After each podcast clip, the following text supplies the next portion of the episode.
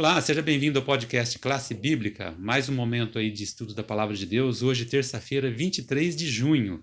Hoje temos o Luciano conosco, ficou um pouco ausente aí com os problemas, né, Luciano? Mas graças a Deus está conosco aí de novo.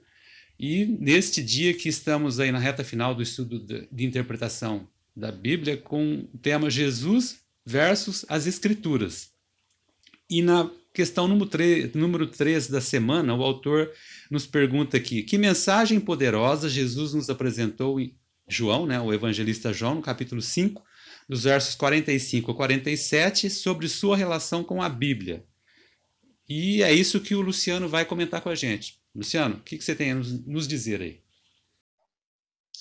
Ah, Jesus ele apresenta, e aí a gente vai fazer uma citação aí do Novo Testamento, que é o apóstolo João, né? O apóstolo João ele faz uma apreciação a respeito de Jesus Cristo quando ele diz o seguinte: os escritos estão intimamente relacionados com todas as todas aquelas leis que são colocadas por Jesus Cristo no momento em que ele se apresenta, né? Então a gente percebe que essa relação, a relação da interpretação das escrituras sagradas do Antigo Testamento com o Velho Testamento, elas são muito próximas. E Cristo veio para deixar isso bem claro. Quando a gente coloca, a gente vê, observa aqui no manual, da forma com que o autor apresenta essa colocação, a gente, isso fica muito bem mais claro. Ele diz o seguinte: algumas pessoas afirmam que ao falar, Jesus colocava suas palavras em claro contraste com as palavras das Escrituras. E isso, lógico, sempre foi muito importante. Se você observa no Novo Testamento, nós teremos vários relatos a respeito disso, seja por intermédio de profecias que ainda não se cumpriram, seja por intermédio de parábolas, até por, por métodos um pouco mais críticos de Jesus Cristo, tendo em vista a, a tradição no, na cultura hebraica, uma tradição totalmente, é, em vários aspectos, distorcida do, daquilo que a lei é, apresentava, e tanto é que esse foi um dos aspectos que fez que Jesus Cristo não fosse aceito pela comunidade judia, né, pelos israelitas. Esse foi um, um final muito catastrófico ali que a gente consegue é, apreciar no Novo Testamento com, como é, essas pessoas declaram que as palavras de Cristo estão até mesmo acima das, da, da, da própria Bíblia Sagrada.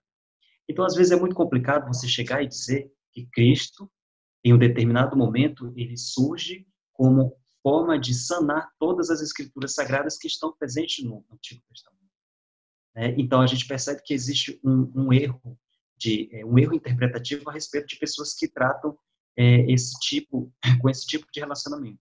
Então, o Novo Testamento, por intermédio de Jesus Cristo, e aí a gente vê várias passagens que são apresentadas pelos apóstolos, por meio das cartas, por meio dos livros que foram escritos, e Cristo, ele vem, mais uma vez, fazer a colocação a respeito dos profetas, a respeito de profecias que já haviam acontecido e profecias que ainda haviam de acontecer.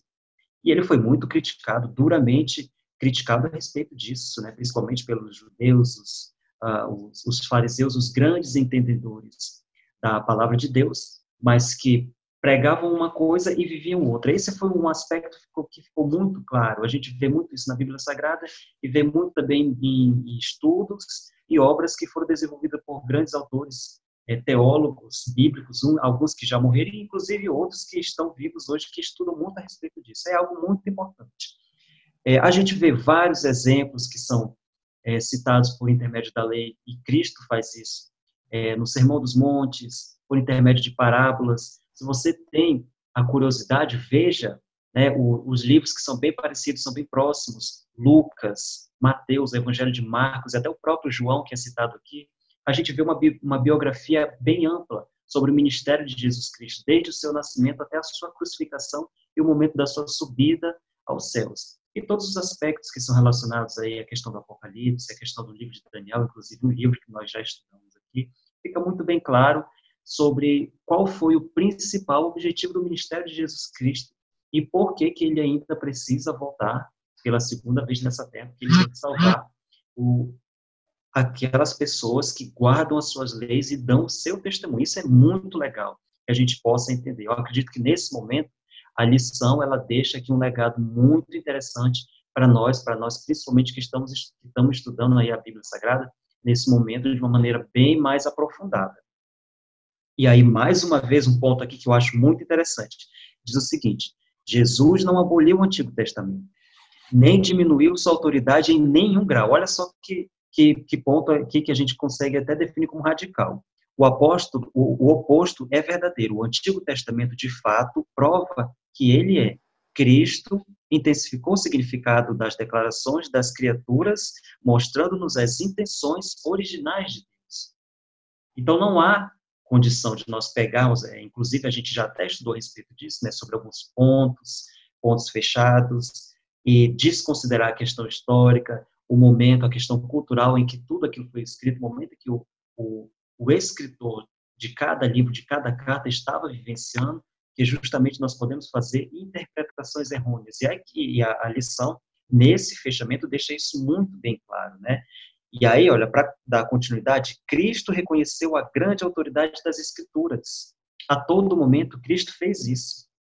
Que em seus dias consistiam apenas no Antigo Testamento. É, é, é aquela coisa. É, a gente esquece totalmente o Novo Testamento, porque naquela época não existia, né? Foi começar a ser escrito depois da morte e ressurreição de Cristo. Então, Jesus ele veio naquele momento para apresentar as Escrituras e contrapor a várias tradições humanas que estavam sendo desenvolvidas naquela época e que, inclusive, estavam ajudando a, queda de muitas pessoas. Esse é um, um ponto é primordial. E aí, só para fechar, ele afirmou claramente no Sermão da Montanha, olha só que observação muito importante, não penseis que vim revogar a lei ou os profetas. Não vim para revogar, vim para cumpri-la. Isso você encontra lá em Mateus, capítulo 5, versículo 17. Inclusive, é uma abordagem ali do Sermão da Montanha muito legal. Em seguida, ele disse que todo aquele, pois, que violar um destes mandamentos, posto que dos menores, e assim ensinar aos homens, será considerado o mínimo no reino de Deus. Olha só um, uma, um antagonismo que a gente vê com relação às outras religiões, existentes, e principalmente com a questão da lei. Isso é algo que nos, nos choca, mas que a gente precisa ter muito cuidado, né? E saber que no momento que nós interpretamos a Bíblia Sagrada da maneira correta, com humildade, com sinceridade, com amor, Deus, ele tem um propósito muito grande. Então, ele vai fazer com que você consiga realmente interpretar a Bíblia Sagrada de maneira correta e concisa. Existem pontos que podem ter dificuldade para a interpretação? Sim, sempre terão. A gente sempre passa por isso. Mas no momento em que nós nos depararmos com esses pontos de dificuldade, nós precisamos fazer uma coisa bem simples: voltar para a Bíblia Sagrada.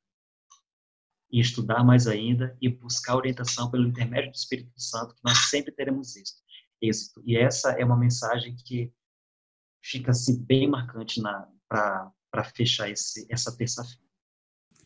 Obrigado, Luciano. Você viu aí que a preocupação de, do autor nesse dia foi trazer essa questão de que muitos colocam que o próprio Cristo né, estava, é, de uma, alguma forma, dizendo que partes do Velho Testamento não mais valiam, né, mas não é bem isso, né, conforme o Luciano aqui bem detalhou para a gente.